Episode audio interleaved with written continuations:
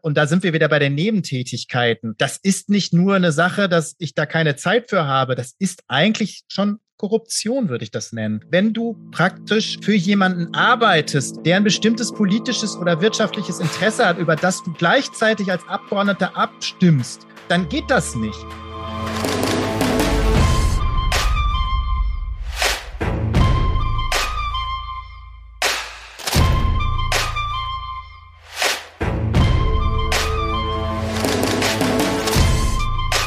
Ja, hallo und herzlich willkommen. Wir freuen uns, dass ihr wieder eingeschaltet habt und dabei seid bei der mittlerweile schon 20. Folge unseres Lobbyland Podcasts. Und schön, dich wiederzusehen, Marco. Hallo.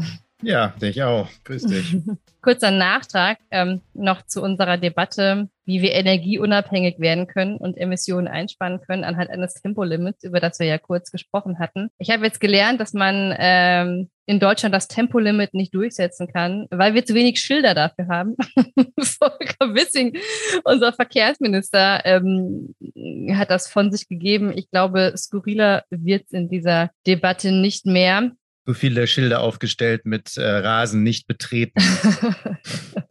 Also Wahnsinn. Ähm, aber gut, wir haben in der heutigen Folge noch ein paar andere skurrile Dinge zu besprechen. Ihr dürft gespannt sein. Marco, was gibt's von dir noch an skurrilen News? Ja, skurril ist schon ähm, eine Verharmlosung äh, und leider eben auch totale Realität. Ähm, es gibt ja die Nachricht äh, der Dividendenausschüttung, die ja jetzt bald wieder kommt äh, und das in Zeiten der Krise. Wir haben ja letztes Jahr schon gelernt, dass die großen Unternehmen, die meisten äh, doch wieder riesige Dividenden ausgeschüttet haben, mhm. trotz Krisenzeit. Und man muss sagen, nicht nur trotz Krisenzeit und das, obwohl sie teilweise kurz vom Kurzarbeitergeld und so profitiert haben, also von Steuergeldern, die ja alle bezahlen, ähm, und das dann an, an, Dividenden ausgeschüttet haben. Und dieses Jahr soll das nochmal getoppt werden. Ähm, man geht jetzt davon aus, dass der Rekord an Dividenden ausgeschüttet wurde, also der Höchstwert überhaupt, und das letzte Jahr um 50 Prozent getoppt werden soll. Das wären übrigens 70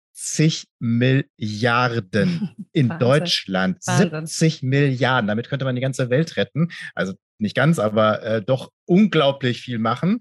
Und wenn wir schon bei der Zahl 70 sind, dazu passt eine Nachricht, die ich auch, ähm, also wo der wieder deutlich wird, warum wir ein Lobbyland sind und warum wir das hier alles machen und veranstalten. Denn äh, am meisten ähm, und die beste Lobbyarbeit haben dann doch nicht die Autofahrerinnen und Autofahrer gemacht, sondern am meisten hat dann doch wieder irgendwie die Energiewirtschaft rausgeholt und alle, die viel Energie brauchen, weil die kriegen Entlastung der Mehrkosten um 70 Prozent. Also da können ja alle Verbraucher, ja, Verbraucher nur vom Träumen. Also ich würde sagen, ja. alle gehen wir jetzt nach Berlin und sagen, 70 Prozent der ganzen Mehrkosten, ob jetzt bei Brot, ob bei Energie, wollen wir jetzt bitte auch haben. 70 Prozent. Also es ist schon geil, wie diese Lobby-Republik ähm, funktioniert. Okay, das toppt natürlich meine Schildergeschichte. das gebe ich zu. Ja, wir beginnen mal mit ähm, dem Abschluss einer Debatte, die uns ähm, im Prinzip schon länger begleitet, ähm, nämlich im Rahmen der Corona-Krise. Die Debatte, die jetzt wohl erstmal ihr Ende, die jetzt wohl erstmal äh, zu einem Ende gekommen ist, nämlich die Debatte über eine Impfpflicht. Wir erinnern uns an die Worte von Olaf Scholz im Wahlkampf, der ja gesagt hatte, ich bin für eine Impfpflicht und gefühlt haben wir jetzt äh, zwei Jahre darüber diskutiert, kommt es irgendwie länger vor. Und wir wollen jetzt gar nicht so sehr inhaltlich darauf eingehen, sondern eher darauf, wie das Ganze ähm, politisch abgelaufen ist. ist nämlich ehrlich gesagt ziemlich spannend. Äh, Scholz hat das zu einer Gewissensfrage gemacht. Es konnten also über fraktionelle Anträge eingereicht werden und der Entwurf, über den dann abgestimmt wurde, ähm, beinhaltete im Prinzip, dass es eine Impfpflicht ab 60 Jahren geben solle. Die hätte zum 15. Oktober diesen Jahres äh, eingeführt werden sollen und äh, eine Impfberatungspflicht für alle Personen zwischen 18 und 60. Und dieser Entwurf wurde mit äh, 296 zu 378 Stimmen abgelehnt. Marco, erstmal ein typisches Thema für eine Gewissensentscheidung?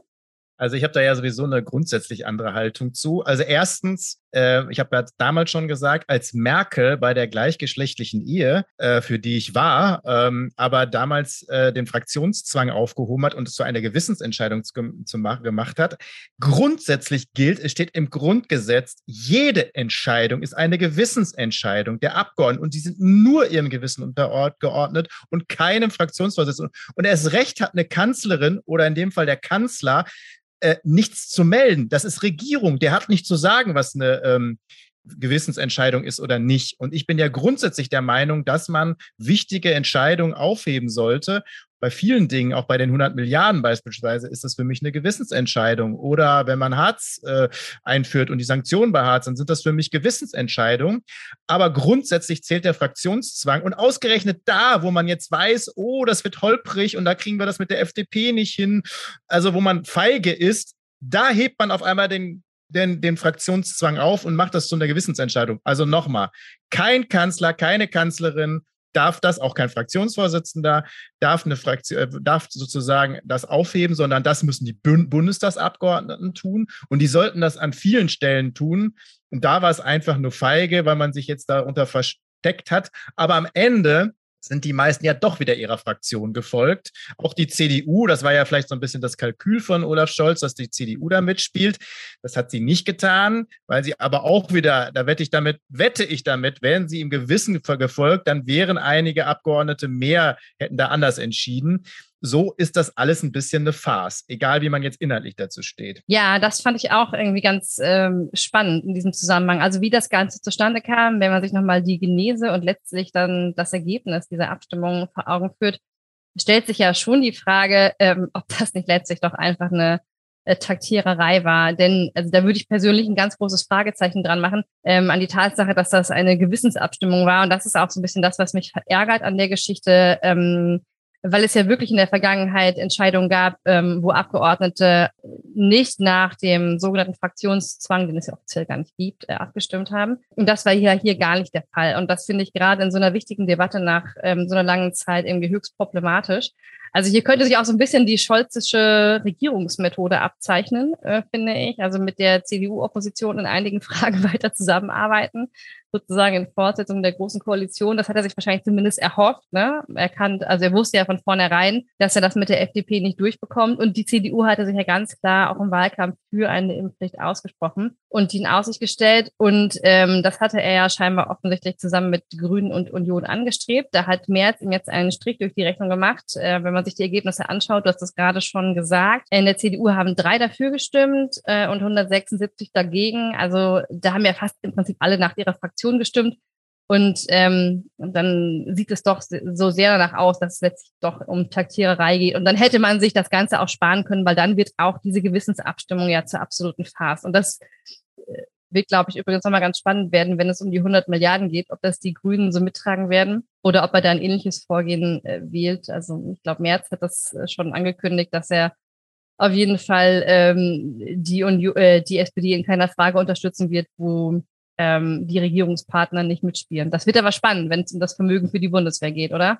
Ja, aber nochmal, also mir, für mich ist wichtiger, was ist denn Demokratie? Und unsere Demokratie sieht vor, dass die Abgeordneten Gewissen folgen. Und das hat kein Fraktionsvorsitzender zu entscheiden und erst recht kein Regierungschef. Und ähm, ich warne davor, dass der Bundestag und dass die Fraktionen sich immer vor den Karren der Einzelnen spannen lassen. Auch vor Märzkarren sollte man sich ganz sicher nicht spannen lassen, sondern sie sollten bei wichtigen Entscheidungen selbst entscheiden, ob sie da mitgehen oder nicht oder ob sie auch eigene Anträge machen. Es ist ja die Möglichkeit da, es wird nur nie gemacht. Und es wird immer unterbunden, dass auch Fraktionen übergreifend Anträge machen und die dann im Bundestag einbringen. Und natürlich kann man das oder sollte man das sogar tun, äh, aber das wird eben nicht gemacht. Aber eine Ausnahme zu machen in der Frage, wo man sonst irgendwie keine Mehrheit kriegt, aber ansonsten, und das auch wieder unter Parteitaktik, das geht halt gar nicht. Also wenn, dann muss es sozusagen echt überall gemacht werden, wo es um wichtige Fragen geht. Natürlich ist die Impfpflicht eine wichtige Frage.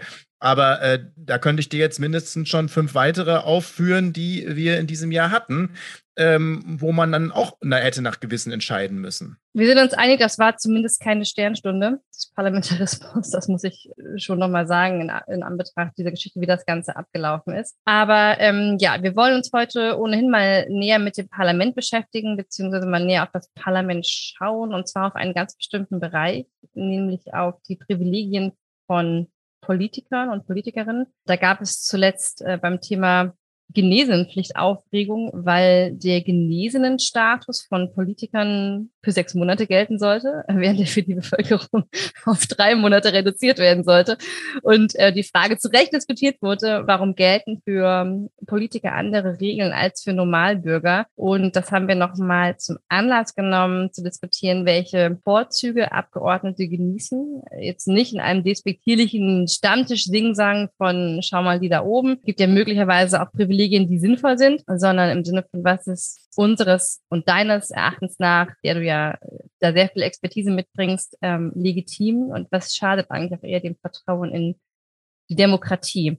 Du bist jetzt ja 19 Jahre im Bundestag gewesen und kannst das Ganze ja nochmal aus erster Hand einordnen. Wir beginnen mal mit einem Bereich, den ich persönlich höchst skurril finde. Vielleicht kannst du mir das mal näher erklären. Vor Weihnachten wurde eine Erhöhung der Diäten von Abgeordneten beschlossen. Ein Weihnachtsgeschenk quasi, ist jetzt nicht unüblich. Aber der neue Bundestag hat ähm, zu der Diät von über 10.000 Euro beschlossen, ungefähr 300 Euro nochmal obendrauf zu satteln. Mal abgesehen von der Tatsache, dass ich es persönlich irgendwie jetzt gar nicht so unerstrebenswert finde, sein Gehalt selber festzulegen. Ähm, wer, wer kann das schon? Aber mal im Ernst, warum entscheidet das der Bundestag? Und warum über 300 Euro, während irgendwie bei der Erhöhung von Hartz IV um jeden Cent gerungen werden muss? Fangen wir vielleicht mit den 300 Euro an, weil die sind natürlich ein bisschen symbolisch gerade, wenn man die äh, Bevölkerung um 300 Euro entlastet insgesamt und jetzt die Abgeordneten dann jeden Monat über 300 Euro mehr bekommen, obwohl sie eh schon über 10.000 verdienen.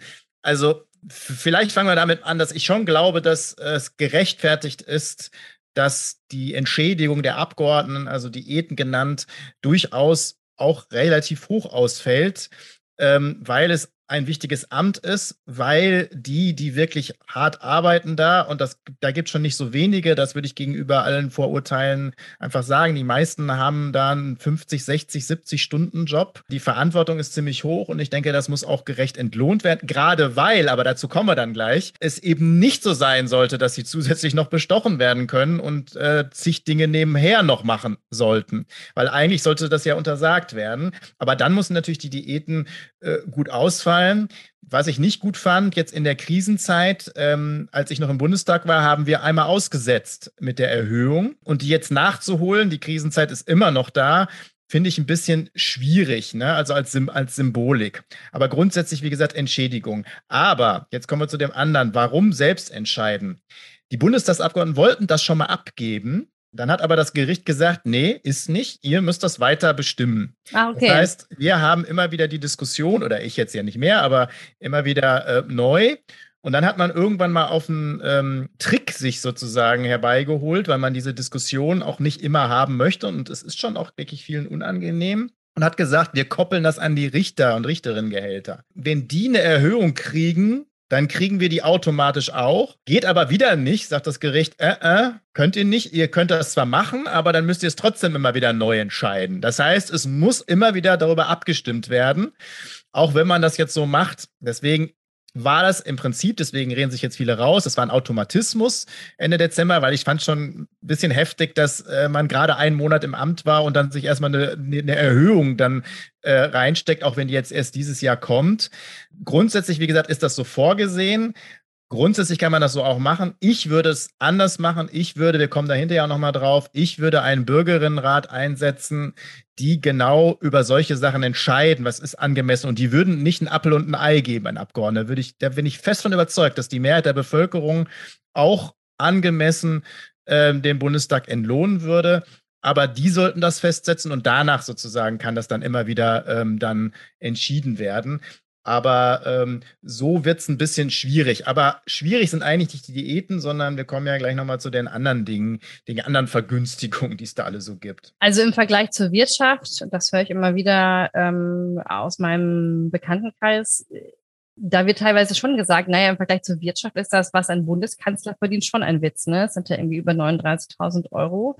Und da wird oft gesagt, ne, im Vergleich zu der Verantwortung, die so jemand trägt, ähm, wenn man das mit irgendeinem CEO vergleicht, dann ist das natürlich schon sehr. Das stimmt schon. Ne? Also ich, oben übrig, ne? Ich habe das mal auch mal ausgerechnet, äh, so das ist jetzt ein bisschen her und seitdem sind die auch gestiegen, aber wahrscheinlich die anderen Gehälter auch. Aber da war so ein, so ein, so ein Filialleiter einer Bankfiliale, Sparkassenfiliale, ähm, das ist ungefähr, also wirklich, und nicht einer großen unbedingt, ne? Also das ist ungefähr dann so die, die Sphäre eines Abgeordneten. Deswegen, klar, ne? Also relativ gesehen ist es dann wiederum wenig. Relativ gesehen zu den äh, üblichen Mindestlohn ja, ist genau. es natürlich aber wieder sehr, sehr hoch. Ja. Und, und vielleicht noch eine Sache, die ähm, man beachten muss bei den, ähm, bei den Diäten also ich habe sehr hohe Abgaben auch gehabt. Jetzt nicht nur steuerlich, das ist ja klar und das ist ja auch äh, richtig so, sondern einmal, und das machen jetzt auch nicht so wenig Abgeordnete, schon mehr bei Grünen, Linken und SPD,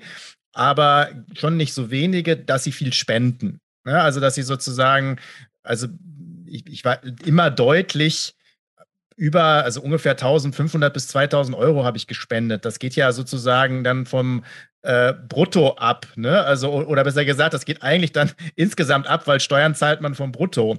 Ähm, das ist schon keine kleine Hausnummer. Und dazu kommen noch, und dazu, das ist dann wiederum schon ein bisschen schwieriger, äh, kommen die ganzen Parteiengelder zwar quasi nur freiwillig, aber eigentlich wird man dazu genötigt. Und zwar auch sehr unterschiedlich, auch da ähm, bei Grünen, bei Linken und SPD mehr als bei den anderen Parteien, sehr viel an die Parteigliederung abzugeben. Und zwar an alle Gliederungen, ne? also vom Bund bis zu den Ortsgruppen. Und da summiert sich eine Menge. Und im Endeffekt ist das ein bisschen auch Parteien, versteckte Parteienfinanzierung, also auch nicht ganz so koscher. Aber natürlich muss man wissen, die Parteien, die ich gerade genannt habe, kriegen ja auch nicht so viel Spenden. Also das ganze System müsste man eigentlich umstellen, weil es kann nicht sein, dass die, dass die Diäten dafür herhalten, Parteien zu finanzieren. Auch wenn ich das im Prinzip als gerechtfertigt angesehen habe, dass ich mein Geld da abgebe. Vielleicht sollten wir aber auch eher über die Gehälter von CEOs in diesem Zusammenhang sprechen. aber gut, das ist aber nicht das Einzige, was Abgeordnete bekommen. Es gibt ja noch eine steuerfreie äh, Auf Aufwandspauschale, die kommt ja als Teil der sogenannten Amtsausstattung hinzu. Das äh, ist seit diesem Jahr ein Betrag von ähm, 4.583,39 Euro. Das wird immer an die Lebenshaltungskosten angepasst. Fand ich ganz interessant, dass das plötzlich eine, eine relevante Rolle spielt. Ja. Ähm, ja. was macht man mit dieser steuerfreien Aufwandspauschale? Es sind ja fast äh, vier, ja, ja knapp 5.000 Euro. Ne? Ja, das ist schon, also wie gesagt, Diäten gut und richtig, konnte ich auch immer äh, rechtfertigen. Ich habe ja das immer sehr transparent alles aufgelistet. Das machen übrigens auch noch ein paar andere Abgeordnete. Ich glaube, Uli Kelber damals, jetzt heute Datenschutzbeauftragte, damals SPD-Abgeordneter aus Bonn, der war, glaube ich, der Erste oder zumindest mit der Erste, der diesen gläsernen Abgeordneten gemacht hat, nach dem mhm. Vorbild und anderem das? Vorbild, dass er sozusagen alles auflistet, was er hat an. Ähm, das kann man aber auch so finden, aber das ist sozusagen, man das selber macht. Und dann gehen Abgeordnete teilweise bis hin, dass sie ihre Steuererklärung veröffentlichen.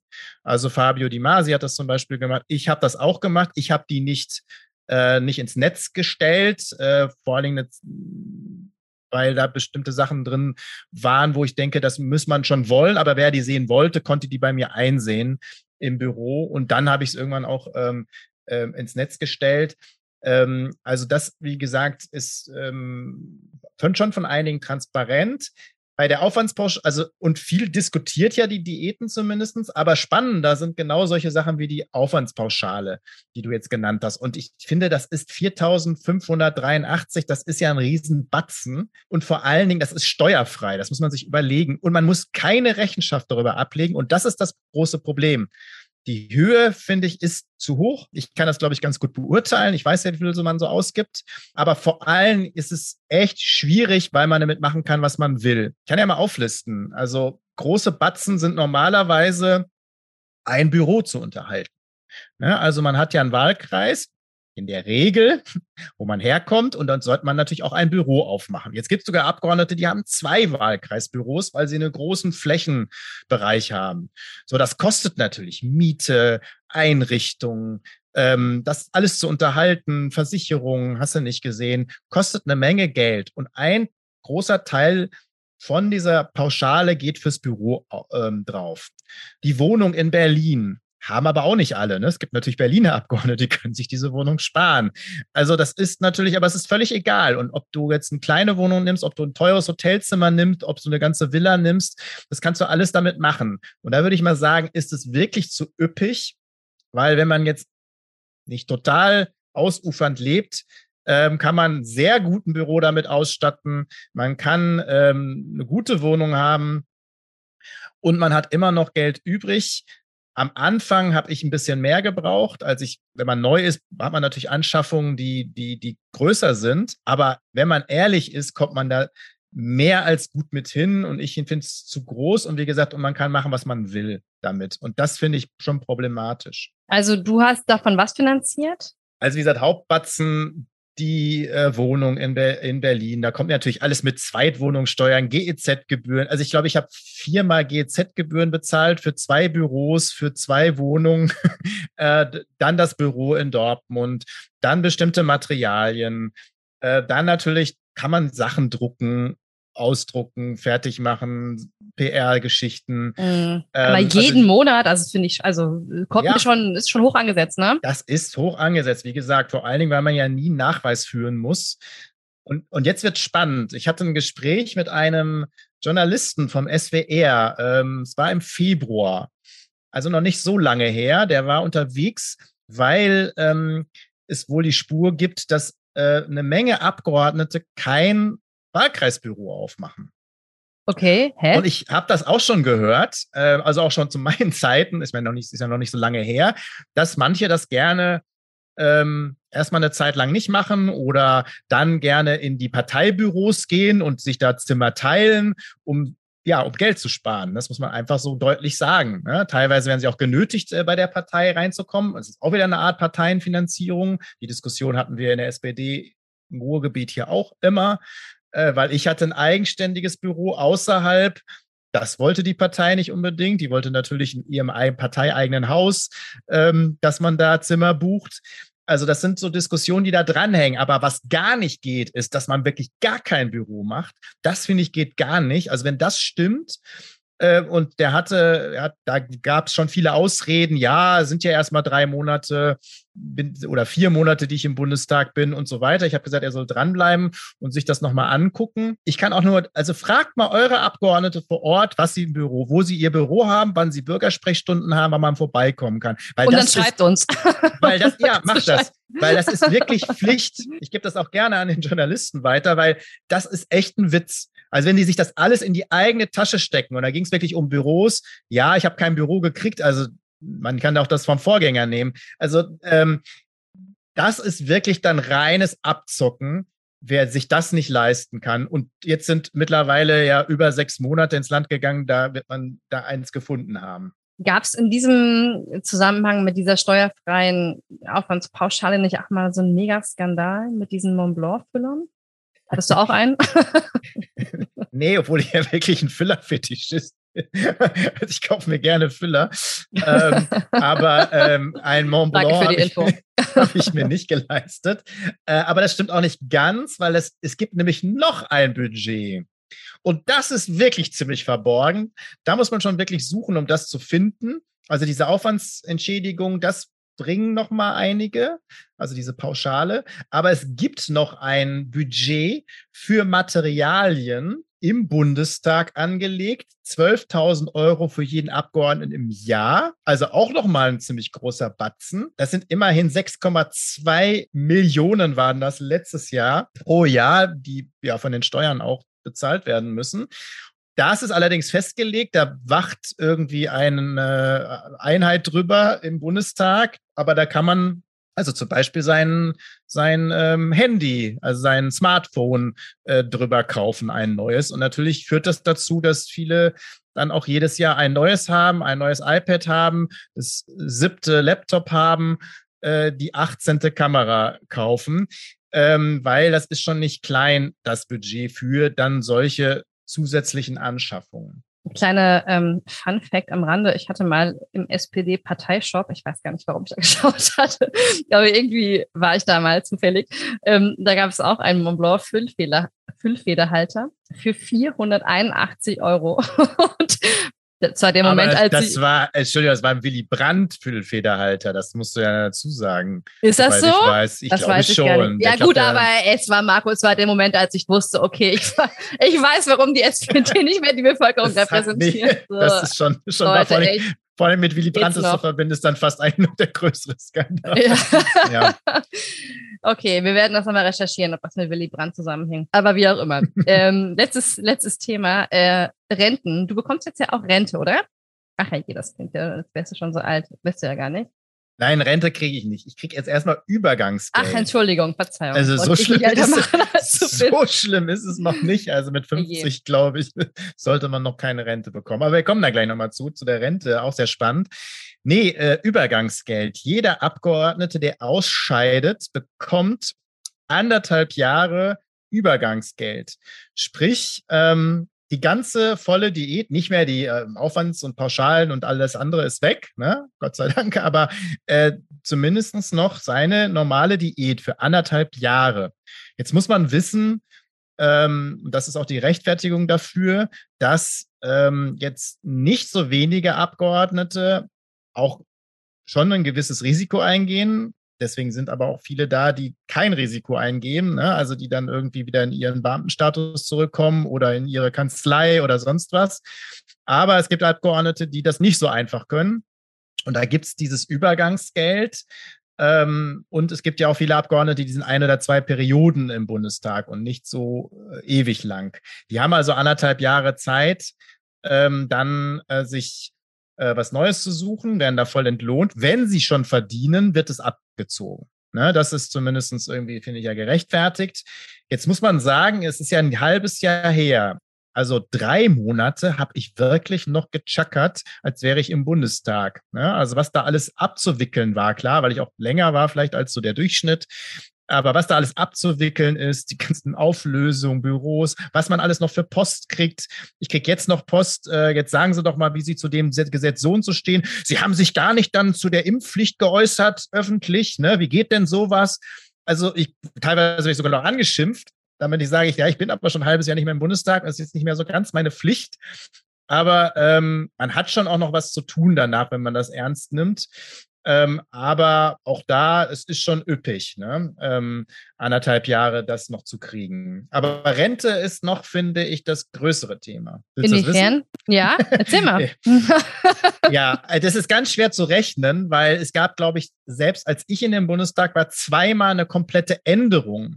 Das heißt, also ich habe jetzt so einen Bogen, ge- ich wusste es ehrlich gesagt vorher gar nicht so sehr, wie das mit der Rente aussieht. Ich habe mir das irgendwann mal ausrechnen lassen und jetzt habe ich so einen Bogen gekriegt. Das ist eine sehr komplizierte Rechnung, weil es zwei Änderungen gab und weil sozusagen natürlich ich dann Jahre ohne diese Änderung habe, Jahre mit dieser Änderung haben, weil es ja nie rückwirkend ist. Und das ist eine sehr komplizierte Rechnung. Ich sage aber jetzt mal die Rechnung, die jetzt gilt. Man kriegt 1000 Euro, wenn man eine Legislaturperiode, sprich vier Jahre im Bundestag war, kriegt man die Rente. 1000 Euro. Für jedes Jahr mehr kommen 250 Euro hinzu. Das steigert sich so lange, bis man über zwei Drittel der Diäten dann an Rente erhält. Also das sind dann 6.700 oder so Euro. Dazu muss man 27 Jahre im Bundestag gewesen sein. Sind jetzt nicht die meisten, also eher die wenigsten. Dann kriegt man aber irgendwie 6.700 noch was Euro. Das ist natürlich eine ganze Menge. Aber es, das ist noch nicht alles. Bei der neuen Regelung wird es auch angepasst, dass man die Rente nicht mehr nur ab 65 kriegt, sondern dass es später wird. Aber die, die früher im Bundestag waren, also ich zum Beispiel, die kriegen die Rente schon mit Anfang 60. Und das finde ich ist echt krass, weil deswegen habe ich immer schon, das wusste ich ja, im Bundestag gesagt, wenn es dann mal wieder Rentendiskussionen gab und die Rentendiskussionen wurden ja gerne geführt, gerade so von der FDP und der Union. Nee, nee, also wir brauchen die Rente ab 67, ab 68, ab 69, ab 70. Und dann haben wir gesagt, ja, dann schafft ihr erstmal das Privileg ab, dass Abgeordnete die Rente schon deutlich früher kriegen. Dann können wir sozusagen, auch dann bin ich dagegen, aber dann zumindest kann man darüber reden. Wenn man aber selber die Rente früher einsteckt, äh, dann darf man, finde ich, nicht über die Rente äh, von anderen entscheiden. Also das finde ich ist ein ziemlicher Skandal. Ähm, und der ist halt nicht aufgehoben. Der, der, stirbt jetzt dann langsam aus, ne? aber der ist ja nicht aufgehoben. So ein Kauder, der jetzt ausgeschieden ist, ich weiß gar nicht, wie alt er ist, aber der kriegt die Rente sofort im Prinzip und ähm, eben 6.700 Euro. Und das ist natürlich schon happig. Und auch da nochmal, wir sind die Vertretung der Menschen. Wir sind die Volksvertretung, also die der Bevölkerung. Und wir zahlen nicht in die normale Rentenkasse ein. Wie geht denn sowas? Wie geht denn sowas? Also alleine das ist halt ein Skandal. Ne? Und das muss einfach geändert werden. Es gibt Landtage, die haben das gemacht die darf man jetzt auch nicht zu sehr bejubeln, wie NRW, weil die haben dafür dann äh, die Diäten ohne Ende erhöht. Aber dass man eigentlich in so ein gesamt solidarisches Prinzip einzahlen muss äh, und seine Rente selber vorsorgen muss, das ist, glaube ich, äh, das wäre irgendwie besser als das mhm. System, was wir jetzt haben. Ja, das kann ich nur unterstreichen. Gibt es denn Privilegien, von denen du sagst, die findest du angemessen und ähm, legitim? Ja, also eins, es wird immer sehr hoch gehangen. Das ist aber gar nicht so hoch, das ist die Immunität. Also nach dem Motto, ein Bundestagsabgeordneter kann doch machen, was er will. Der kann irgendwie einen Raubzug machen und es ist doch egal, der hat doch Immunität. Das ist Quatsch. Also ja, es gibt Immunität. Ich finde es aber auch richtig, weil man so ein bisschen geschützt ist, weil, also ich habe zum Beispiel zwei Anzeigen gekriegt, weil ich Abgeordneter bin. Ich will mal eine nennen. Also es gab so ein ähm, habe ausgeparkt mit dem Auto und es war ganz knapp, aber ich weiß genau und ich hatte Gott sei Dank, Gott sei Dank Zeugen und hinterher wurde es dann auch noch bewiesen, ähm, weil das Auto ähm, viel zu tief lag. Das war nämlich so ein Sportwagen vor mir, den konnte ich gar nicht da berührt haben und bin gefahren und das haben halt welche beobachtet, die gesehen haben, dass ich Abgeordneter bin, die kannten mich und haben mich angeschwärzt, haben mich angezeigt und dann habe ich ein Verfahren gekriegt und sofort wurde die Immunität aufgehoben übrigens. Also das ist, das ist, und zwar das wird immer so gemacht. Es gibt eine Immunität, das, das wird im Bundestag, gibt es eine Gruppe, die darüber entscheidet und die hat die Immunität aufgehoben, ohne dass es jetzt da wirklich um ein wirkliches Verbrechen geht oder, oder wirklich ist. So, und dann wurde aber das Verfahren eingestellt. Ich hätte jetzt noch gegenverklagen können. Das macht man als Abgeordneter dann aber auch wieder nicht. Wie sieht das aus? Aber ich konnte dann nachweisen, dass ich das gar nicht war, obwohl es drei, obwohl es äh, zwei Zeugen angeblich nicht gesehen haben. Also es war schon, ähm, und da gab es Verbindungen auch zur, zu anderen Parteien. Also das war dann relativ offensichtlich. Also Immunität finde ich schon in Ordnung. Und was ich in Ordnung finde, ist die Mitarbeiterpauschale. Da kriegt man immerhin über 22.000 Euro. Aber ich finde es richtig, erstens natürlich die Mitarbeiterinnen und Mitarbeiter vernünftig zu entlohnen. Das ist trotzdem schwer genug und auch, dass man eine wirkliche Expertise hat, dass man auch wirklich äh, gegen die Lobbyisten ein bisschen anstinken kann und wirklich auch Leute hat, die arbeiten vor Ort und so. Natürlich bisschen schneid, zweischneidiges Schwert, weil auch da wird Missbrauch betrieben. Ich kannte aber einen Abgeordneten, Kars sein Name, der hat gerne ganz ah. viele Praktikanten eingestellt, die wenig Geld bekommen haben, damit er sozusagen eine Heerschar von Leuten hatte in seinem Wahlkreis, um seine Wiederwahl zu sichern und um sich abzusichern. Und leider ist dieses Prinzip nicht ganz unbekannt. Also gerade Leute, die neu in den Bundestag kommen, das kenne ich auch gut. Und meine Mitarbeiter die ich hinterlassen habe und neue Jobs gesucht haben, können da ein Lied von singen. Also neue Abgeordnete, in den Bundestag kommen, sind so vielen Leuten verpflichtet, weil wir stellen dich auf, also in der Partei, wir stellen dich auf, aber mein Sohn, mein Neffe oder ich selbst äh, will dann aber einen Job bei dir haben. Ne? Also ich leite dann dein Wahlkreisbüro und so. Da, diese Deals sind leider gang und gäbe. Das heißt, die meisten kommen im Bundestag und haben überhaupt gar kein Budget mehr übrig, weil sie alles versprochen haben. Das heißt, auch da wird wiederum teilweise Parteienfinanzierung betrieben, weil dann auch Mitarbeiter gerne mal Parteiarbeit machen, auch eine Auseinandersetzung, die ich immer hatte. Das sind aber eigentlich die Mitarbeiter der eigenen, die man selbst bestimmen soll und die auch für den Abgeordneten arbeiten und nicht für die Parteien. Das muss man irgendwie immer wieder sagen. Äh, aber grundsätzlich finde ich es richtig. Kommen wir mal zu einem Bereich, den ich persönlich maximal skurril finde. Das Thema Nebentätigkeiten. Da vielleicht erstmal eine Frage an unsere Zuhörer und Zuhörerinnen. Äh, bitte schreibt uns, wenn Folgendes auf euch zutrifft. Wer von euch hat einen Nebenjob, der mit den Interessen seiner Haupttätigkeit korreliert? Und wer von euch verdient in seinem Nebenjob, wenn er einen haben sollte, ähm, das Fünffache seines Gehaltes, seiner Haupttätigkeit?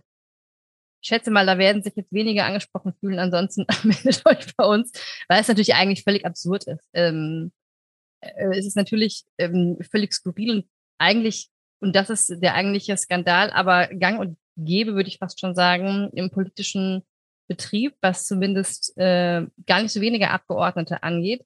Denn ähm, das Thema Nebentätigkeiten ist auch äh, unter der neuen Ampelkoalition noch nicht ähm, klar geregelt worden. Es gibt ja immer wieder NGOs, die Transparenz und klare Regeln fordern, vor allem was Interessenskonflikte angeht. Aber ähm, dazu kommt, dass man ja eigentlich auch gar nicht genau weiß, was Politiker und Politikerinnen noch nebenbei verdienen. Denn es gibt keine exakte Angabenpflicht. Marco, wie viele Nebentätigkeiten hattest du? also in den 19 Jahren äh, drei. Ähm, eine muss ich nicht mehr anzeigen, weil die muss man immer erst anzeigen, wenn sie bezahlt wird. Ähm, das war mein drittes Buch. Also jeweils, ich habe drei Bücher geschrieben in der Zeit und das waren meine drei Nebentätigkeiten, aber eigentlich nur zwei anzeigepflichtige Nebentätigkeiten. Genau, und aber mit äh, schlechten Verträgen, weil mir ging es ja da eher ums Buch und nicht um den Verdienst. Und die Gelder habe ich auch sozusagen entweder gespendet oder auch wie jetzt hieß es in Lobbyland. Ähm, aber ähm, auch da habe ich gemerkt zumindest, dass es eigentlich nebenbei kaum möglich ist.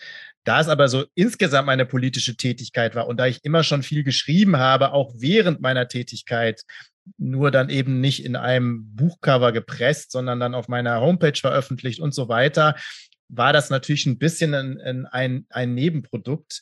Aber auch das war schon schwer, ne, weil man da eigentlich nicht die Zeit zu hat. Weil nochmal, wenn man den Job ernst nimmt, dann hat man 60 Stunden und da ist eigentlich kein Platz für eine Nebentätigkeit. Ähm, was ich ganz spannend fand, in dem Zusammenhang, unser ehemaliger Bundestagsvizepräsident hat letztes Jahr im Oktober in einem Interview mit Thilo Jung etwas zu Nebenverdiensten gesagt. Fand ich in seiner Position deshalb so interessant, weil er gesagt hat, das, was ich verdiene, geht euch, damit euch meinte er uns, die Bevölkerung, einen Scheißdreck an. ich finde, mehr muss man zu Wolfgang Kubicki auch gar nicht wissen. Also interessantes Selbstverständnis, aber ähm, Nebentätigkeiten. Aber das ist genau das Verständnis, was leider viele haben, auch wenn sie es nicht so drastisch ausdrücken. Und das ist genau das, was mich immer angekotzt hat im Bundestag, wo ich immer wieder darauf gesagt, immer wieder gesagt habe, die Bevölkerung ist unser Chef oder unsere Chefin, ne, weil das ist, das wird total umgekehrt. Es wird so getan, als wenn es so ein Geheimclub wäre und alle anderen haben damit, haben da überhaupt nichts zu suchen. Doch, alle anderen bezahlen uns und wählen uns. Ne? Deswegen, die Bevölkerung ist sozusagen unser Chef. Er meiner ja nicht mehr. Jetzt muss ich ja sagen, ich bin jetzt der Chef. jetzt bin ich sozusagen der Chef vom Bundestag, einer von 80 Millionen Chefs. Äh, das, glaube ich, haben viele nicht begriffen. Was ich ja auch irgendwie ganz spannend finde, dass äh, Abgeordnete, die einen Nebenjob haben, ja irgendwie nie in der Altenpflege oder in Flüchtlingsheimen zu finden sind, sondern immer nur in irgendwelchen Aufsichtsräten oder in Anwaltstätigkeiten, also nicht im Niedriglohnsektor, aber gut, das ist nochmal ein anderes Thema. Außer, sie machen bei der Tafel ein flottes Bild, ja. wie sie äh, verteilen und nach zehn Minuten sind sie wieder weg. Mhm, genau. das gibt natürlich schon. Ja, aber vielleicht kannst du noch mal einen Satz zu den, zu den Stufen sagen. Ich hatte ja gerade gesagt, dass es keine exakte Angabe gibt von Nebentätigkeiten. Es gibt da also quasi gar keine richtige Transparenz. Ähm, wie muss man das angeben? Wie muss man sich das vorstellen? Ja, auch das war ein langer Kampf ähm, und das ist noch gar nicht so lange her, dass so ein Zehn-Stufen-System ent entwickelt worden ist. Also eine völlige Transparenz gibt's nicht. Das wäre das Beste. Nein, das Beste wäre, Nebentätigkeiten würden total eingeschränkt oder sogar verboten werden oder sie würden angerechnet werden auf die Diäten. So wie das jetzt bei dem Übergangsgeld ist, so könnte man das eigentlich auch im Bundestag machen. Dann, dann würden die Nebentätigkeiten super schnell aufhören, da bin ich ganz sicher. Jetzt gibt es so ein Stufensystem, erste Stufe 1000 bis 3500 Euro, bla. Und die letzte Stufe ist dann über 200.000, 250.000. Aber da ist teilweise ist da Luft von 50.000 zwischen oder 20.000 zwischen. Und das heißt, man kann nie genau sagen, das ist also immer der untere Wert, den man dann veröffentlicht. Und nochmal, das gibt man nur dem Bundestagspräsidenten an. Das heißt, nur der weiß mehr. Das war Wolfgang Kubicki. Ja, und Wolfgang Schäuble, der es ja auch mhm. mit so ein paar Koffern und schwarzen Kassen hatte. Aber Bundestagsvizepräsident oh. war ja genau. So, ne? Mhm. Äh, also das, ja, der Vizepräsident wird es wahrscheinlich auch sehen. Also das ist schon, ey, das ist wirklich skurril, dass man ausgerechnet dem das anzeigen muss. Da gibt es keine Kommission, keine überparteiliche äh, Kommission, die das kontrolliert, sondern das macht, machen wirklich Parteileute, die sozusagen von denen an die Spitze des, des, des äh, Präsidiums gestellt werden und die selber Nebentätigkeiten haben. Und viele vergessen ja ihre Nebentätigkeiten anzugehen gerne als ähm, der Skandal, ich nenne jetzt nicht sie, um sie jetzt äh, zu dissen, aber als äh, unsere Außenministerin äh, Baerbock vergessen hatte, bestimmte Nebentätigkeiten zu melden, hat das ja einen richtigen Boom ausgelöst, weil auf einmal fiel ganz vielen Leuten ein, ach, ich hatte ja noch eine Nebentätigkeit, gebe ich die doch mal schnell an. Das heißt, ich möchte nicht wissen, was da unterm Tisch fällt. Hast du eine Zahl? Wie viele es waren mindestens? Oh nee. Letzte Periode? Nicht. 35 nee. Millionen. 35, 35 Millionen in der letzten Periode. Und das ist die unterste Wert. Das heißt, man kann eigentlich davon ausgehen, es waren 50 Millionen. Und eigentlich muss man davon ausgehen, dass dann immer noch eine Grauzone gibt von denen, die es nicht angegeben haben. Also das ist schon, ja. das ist schon Batzen. Ja, ja. Mal abgesehen von den Interessenskonflikten, das wäre noch mal eine eigene Sendung wert. Wir haben darüber ja auch schon in der Vergangenheit gesprochen. Braucht es, braucht es dann natürlich in erster Linie erstmal Transparenz. Ne? Das ist natürlich ähm, überhaupt nicht gegeben.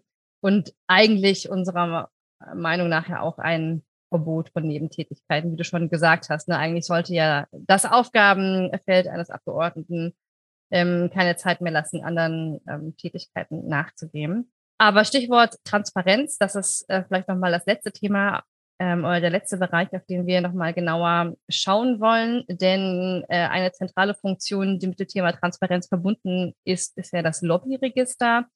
Äh, ein Bereich, der äh, sich unter der Ampelkoalition ändern sollte. Da wurde ja ziemlich viel Lärm gemacht nach den sogenannten Maskenaffären einiger CDU-Politiker.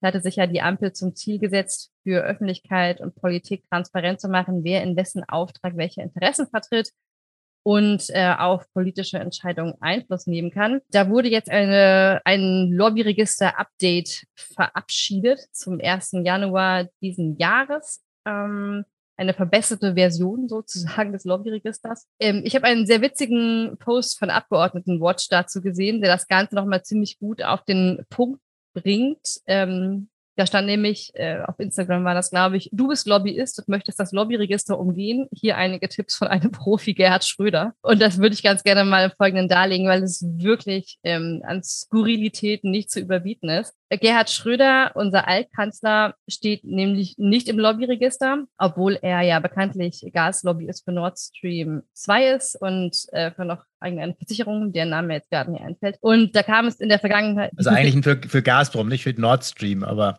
Ach so, gehört ja, oh, okay. Gazprom, mhm. alles ist gut. ja, er ist noch was ich gerade, nee, ich, also er ist noch für irgendeine Versicherung tätig. Da hat er schon in der Vergangenheit mit äh, Hubertus Heil nämlich irgendwelche Deals gemacht, aber das soll jetzt nicht unser Thema sein. Ähm, es kam auf jeden Fall zu interessanten Begebenheiten. Ähm, es gab ja Zeiten, da war Gerhard Schröder ein gern gesehener Gast in der Bundesregierung. Also hat er auch Vertreter mitgebracht, äh, die Geschäfte mit russischem Gas gemacht haben. Also Alexei Miller, der war, das ist jetzt schon ein paar Jahre her, 2017, ähm, bei der damaligen Wirtschaftsministerin vorstellig geworden, hatte da über Nord Stream 2 gesprochen. Er hatte auch schon Matthias Warnig ähm, die Tür ins Wirtschaftsministerium geöffnet. Der war damals Geschäftsführer von Nord Stream 2 und äh, der hatte sich mit Sigmar Gabriel über die Zusammenarbeit mit Russland ausgetauscht. Ähm, und die letzten Kontakte waren in der Tat letztes Jahr, also wenige Tage nach der Bundestagswahl, hat er sich mit äh, damals noch geschäftsführendem Amt Angela Merkel und mit Olaf Scholz getroffen. Die Themen sind bis heute unbekannt. Naja, und ähm, ja, wirklich. Und, äh, und dieses Jahr, nämlich am 5. Januar, ähm, hat Gerhard Schröder mit dem früheren Russlandbeauftragten der Bundesregierung und dem jetzigen parlamentarischen Staatssekretär im Innenministerium mit Johannes Saathoff von der SPD. Ich weiß nicht, ob du den noch kennst, Marco. Ja. Ähm, sich getroffen. Äh, im, in, Han in Hannover war das und da hat er sich ähm, zusammen mit Heino Wiese, dem damaligen Honorarkonsul Russlands, gesehen, getroffen und den früheren SPD-Parteichefs Martin Schulz und Matthias Platzek, die waren auch anwesend. Und jetzt sollte man meinen, dass dieses Treffen ja nach den neuen Regularien im Lobbyregister hätte stehen müssen. Und das tut es aber nicht. Und zwar aus folgenden Gründen. Erstens, wenn man sich nicht regelmäßig trifft, also einmal ist keinmal für das Lobbyregister äh, und nicht permanent lobbyiert, muss man sich nicht eintragen. Ne? Das war in diesem Falle so. Ähm, dass es eben nur ein einmaliges Treffen war und dann musste es eine regelmäßige oder auf Dauer angelegt, dauer angelegtes Treffen bedeutet, dass man sich mindestens dreimal treffen muss. Gibt übrigens, wenn das näher interessiert, ein Handbuch für Interessensvertreterinnen und Interessensvertreter, da kann man das Ganze nachlesen. Dass Schröder sich nicht registrieren muss, ist natürlich eigentlich völlig absurd, ne? vor dem Hintergrund seiner bisherigen Lobbyaktivitäten für diverse Energiekonzerne. Und dass er ähm, unterhalb dieser Erheblichkeitsschwelle, so nennt man das, liegt, ist ja völlig unwahrscheinlich, weil er ja auch seit längerer Zeit Unternehmensposten inne hat. Aber, und jetzt kommt das große Aber, die entscheidende Frage ist nämlich noch, wer initiiert das Gespräch? Also bei dem Januar-Treffen äh, in seiner Heimatstadt Hannover soll das nämlich Johannes Saathoff, den ich eben schon erwähnt habe, gewesen sein. Der hat nämlich im Spiegel gesagt, dass äh, die Initiative zu dem Treffen von ihm ausging. Also wenn Parlamentarier zu Treffen einladen, muss es nicht ins Lobbyregister eingetragen werden. Und ähm, das Dritte ist, ähm, worum es bei diesen Treffen im Januar ging, das weiß man auch nicht. Also ob äh, es da um Nord Stream 2 ging, ob das zur Sprache kam, wissen wir nicht. Also das kann Johann Saathoff zumindest nicht ausschließen. Er hat nämlich, das ist so witzig, also in der hat SPD. Er vergessen. Hat er vergessen. Das, das scheint in der SPD ein großes Thema zu sein. Krankheit zu werden.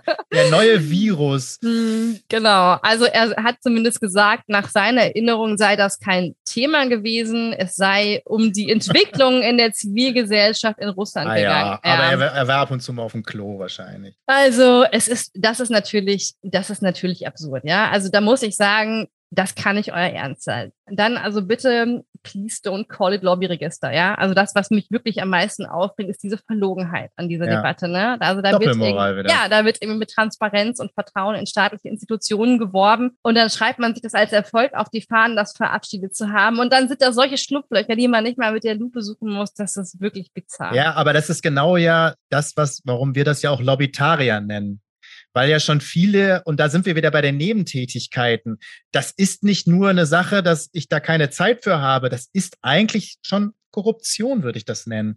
Ne? Weil ähm, wenn du praktisch für jemanden arbeitest, der ein bestimmtes politisches oder wirtschaftliches Interesse hat, über das du gleichzeitig als Abgeordneter abstimmst, dann geht das nicht. Dann geht das nicht zusammen. Dann bist du mindestens befangen, wenn nicht sogar korrumpiert.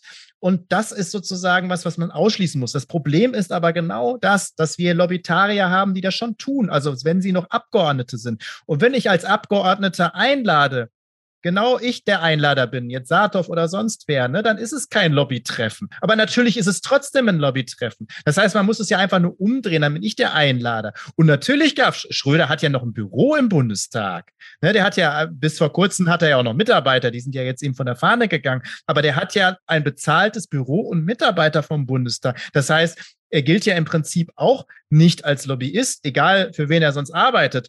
Und so könnte ich dir ja ganz viele sagen im Bundestag, die gleichzeitig zu ihrer parlamentarischen Arbeit aber auch äh, Lobbyisten sind.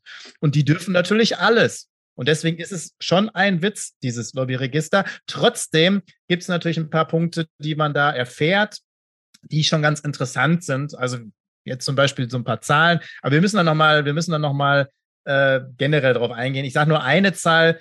Daimler und VW geben alleine also zwei Konzerne für, und das ist nur ein Teil vom Verkehrs- und Autolobbybereich, die geben 10 Millionen für Lobbyismus aus. 10 Millionen nur für Lobbyismus.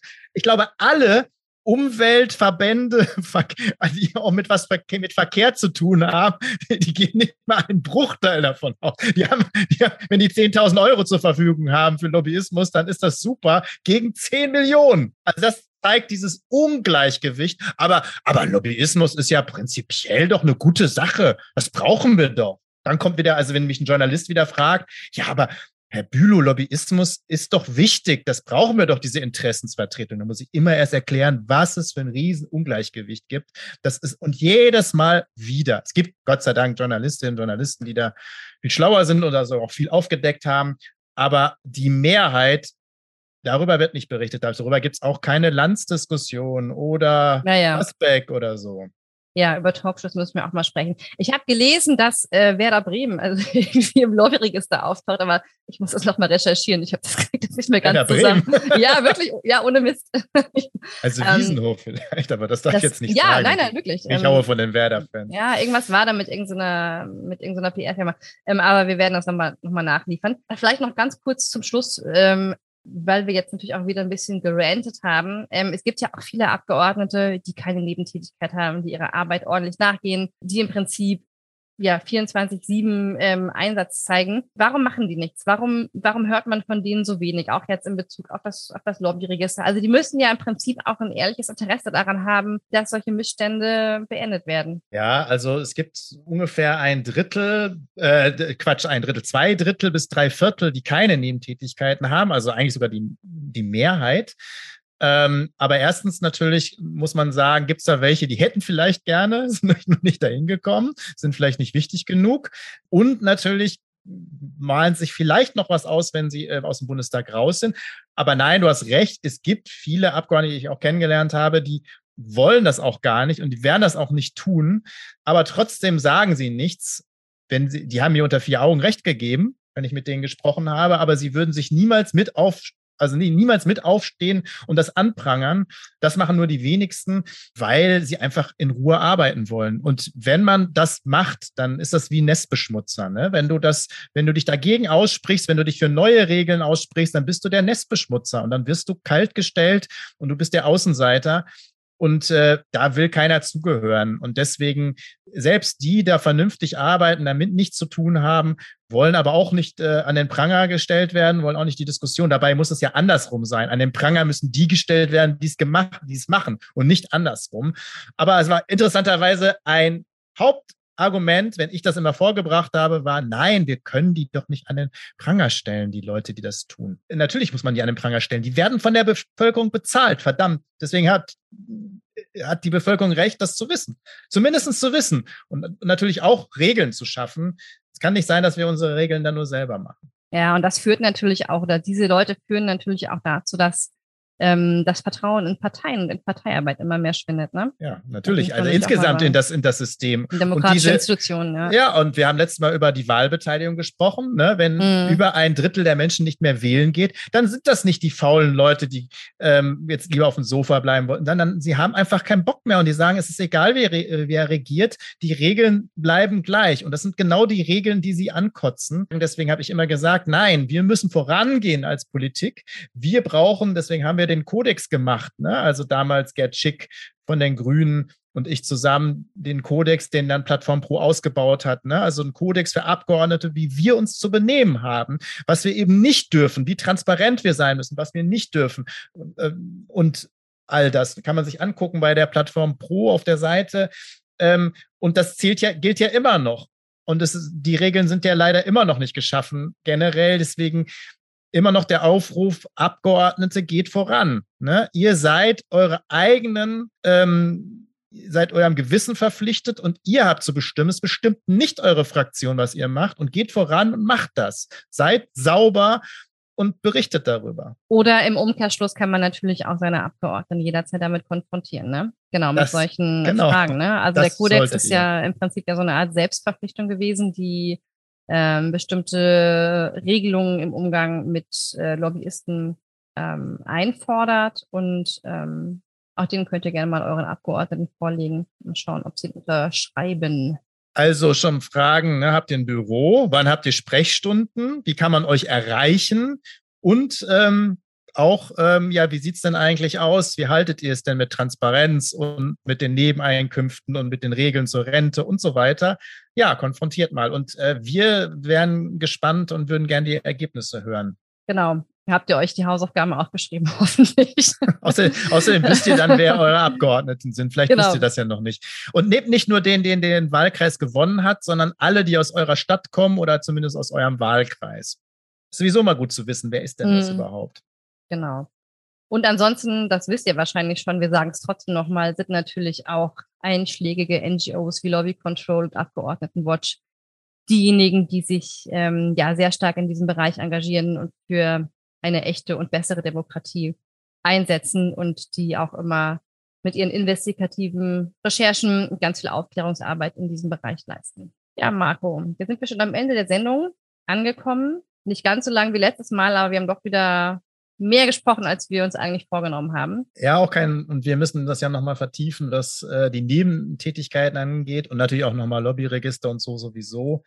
Weil da gibt es schon so ein paar nette äh, Sachen und du hast schon darauf hingewiesen, gibt ja einige, wir nennen es ja Demokratorinnen, die darauf aufmerksam machen. Ne? Finanzwende ist ja auch so eine Gruppe, die haben das zum Beispiel dargelegt, wie stark die Finanzwirtschaft ähm, da auch äh, vertreten ist. Ähm, was da, das kann man zumindest im Lobbyregister so ein bisschen sehen, auch wenn da wahrscheinlich ähm, die Grauzone ja noch viel größer ist. Ich danke dir. Ja, ich danke dir. In diesem Sinne, eine schöne Woche. Bis bald. Tschüss. Ciao.